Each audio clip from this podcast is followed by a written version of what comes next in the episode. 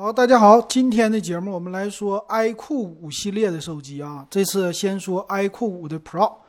那这个 iQOO 系列呢，出到第五代了啊，发展的速度非常之快。这次的特色呢，也是和宝马的官方应该是在宝马的赛车上搞了一个广告吧。这整的挺好啊，有这个碳纤维的样子。我们来看啊，这次的非常的高端啊，显得。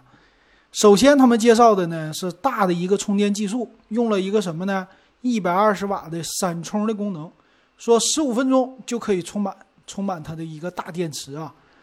一百二十瓦呀，也是今年下半年的一个特色，很多的手机呢全部都推出了这一百二十瓦，那肯定是两个电芯的啊，这个不用过多的说了。那处理器呢，还是？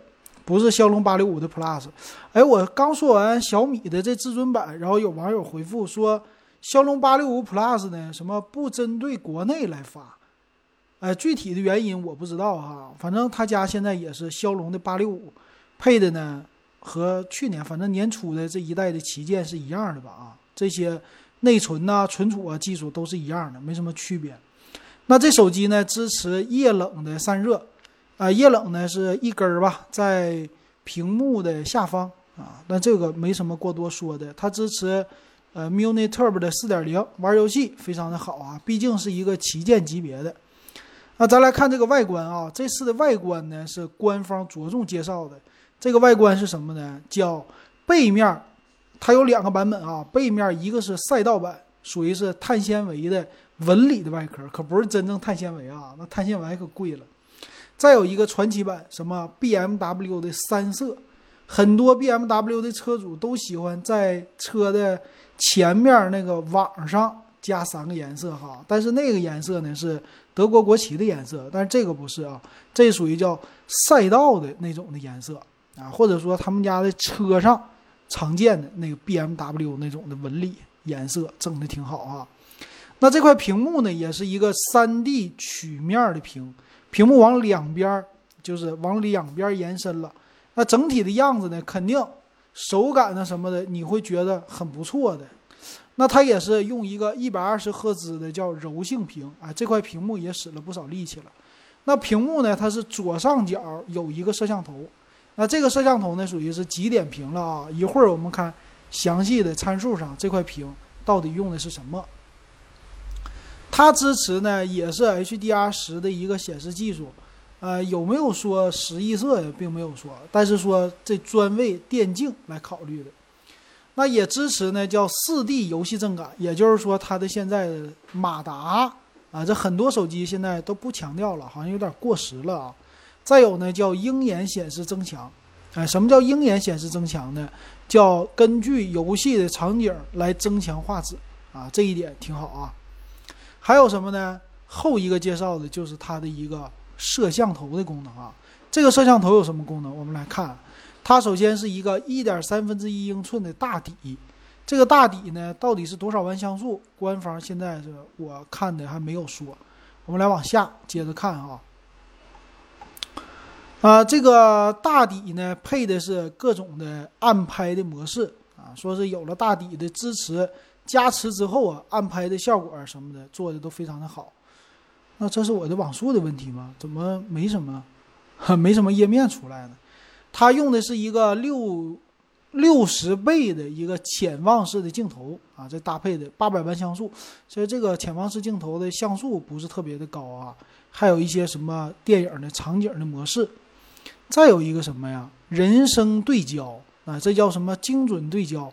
对焦在人声的啊，这整的挺有意思。嗯，拍照方面呢，就这些了啊。一会儿我们详细参数说吧。今天它的网页看着好像很多东西都直接略过去了。那扬声器呢有两个，我们之前啊老金还吐槽过小米至尊版只有一个扬声器，是不是？好像是一个扬声器吧？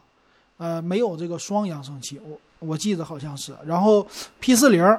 华为的 P 四零 Pro 也是一个单扬声器啊，这一点也是非常的遗憾。但是它呢，他们家 iQOO 五 Pro 是双扬声器啊，这一点做的非常的好。那网络呢，肯定是五 G 的网了啊，这个没什么太大的说的。有双 WiFi 二点零，就是二点四 G 和五 G WiFi，你可以同时来连接，并且支持 WiFi 六。嗯，其他方面这个机器的造型就和传统的旗舰机是类似的了。然后马达呢，线性的马达，再有一个什么呀？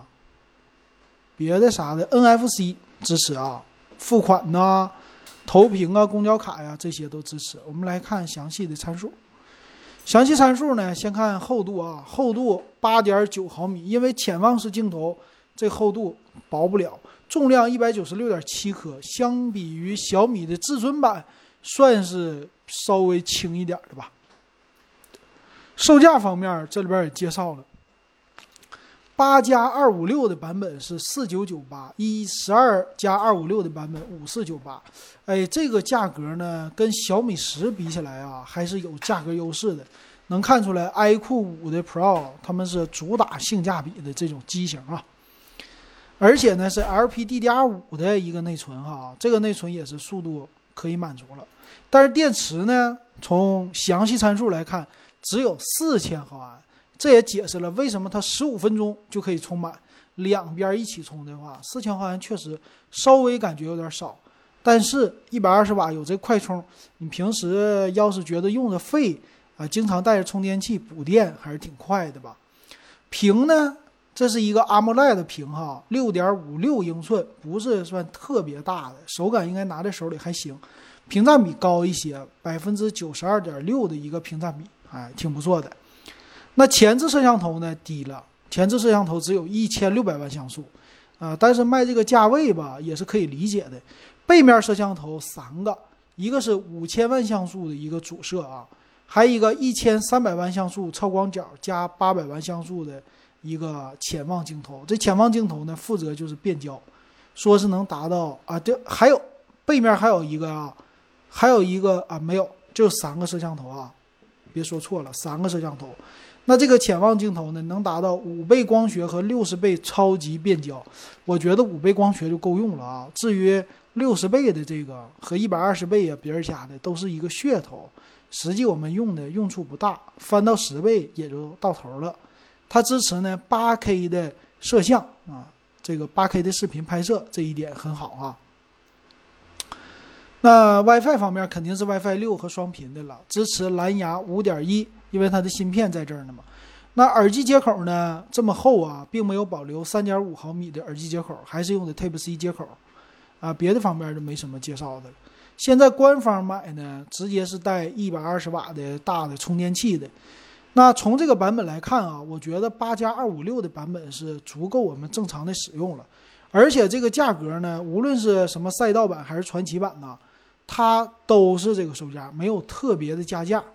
所以那个十二 G 内存和二五六的这个版本呢，五千四百九十八，差了四个 G 的内存，差五百块钱。其实啊，我觉得这个价位还算是可以消费得起的啊。这个是得跟谁比哈？